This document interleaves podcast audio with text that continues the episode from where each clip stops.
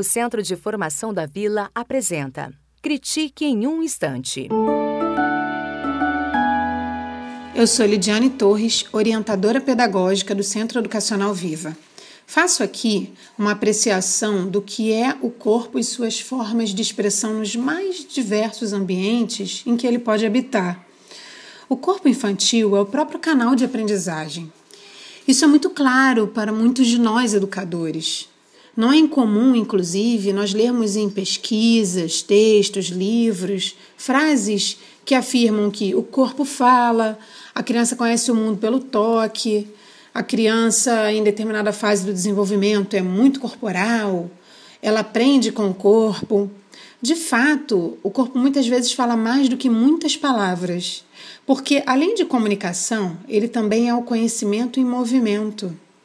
Nós, educadores, muito mais do que eu diria ensinadores de coisas, precisamos aprender um pouco a sermos investigadores do humano. Curiosos pelo conhecimento gerado pelas ações das crianças e não só pelo conhecimento, como uma resposta às vezes a uma pergunta nossa, a uma provocação nossa. No corpo cabem mundos, no corpo cabem pessoas, no corpo cabem sentimentos, no corpo cabe expressividade, cabe o sentido do que é sentido. E nessa fase em que esse pensamento físico está fora da escola, nós temos a oportunidade, como educadores, de conhecer um pouco desse outro espaço onde ele habita a casa.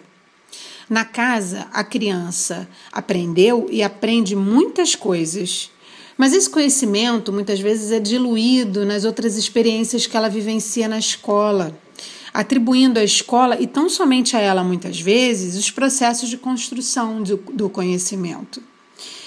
Poder saber como os corpos da família se acomodam, se relacionam nesse espaço físico da casa, considerando mais do que os corpos concretos ou físicos, o que eles vivem, pode nos ajudar a conhecer melhor os caminhos que nós podemos trilhar na escolha de propostas que sejam mais significativas para esses alunos e alunas.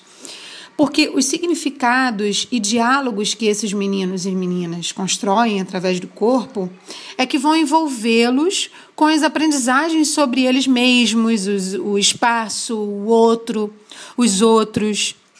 Por isso é preciso sentir e viver esse corpo por inteiro. Desafio da escola e desafio nosso como educadores. Então cabe pensar por que muitas vezes é tão difícil para a criança aprender novas operações, determinados conceitos mais complexos da área da lógica, demandas específicas de linguagem, quando em casa ela resolve diferentes situações, problema de forma tão natural. Ela atua nesse ambiente de corpo inteiro, de cabeça inteira, envolvida, misturada ao conhecimento que se faz presente ali. Então, por que na escola nós algumas vezes ainda dificultamos tanto essas estratégias? Nós buscamos caminhos que poderiam ser mais simples. Então, nós precisamos aprender um pouco a conhecer, aprender melhor a conhecer esses corpos e seus espaços de ocupação, as linguagens contidas neles e as que eles são capazes de comunicar e construir.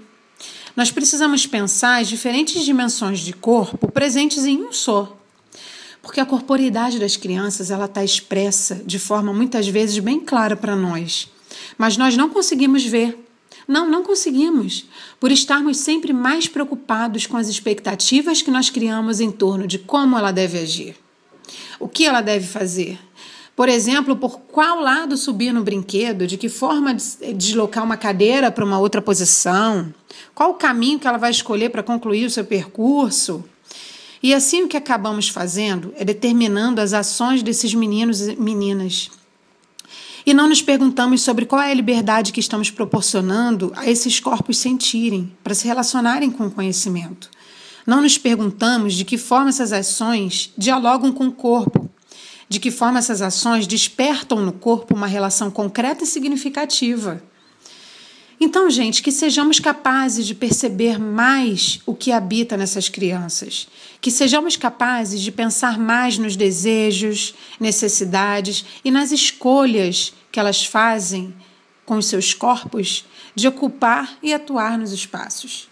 Criança aprende com o corpo, sim, e em qualquer ambiente, o tempo todo, porque a curiosidade é uma constituinte importante dela. E na infância não há fronteiras para conhecer. O Centro de Formação da Vila apresentou Critique em um Instante.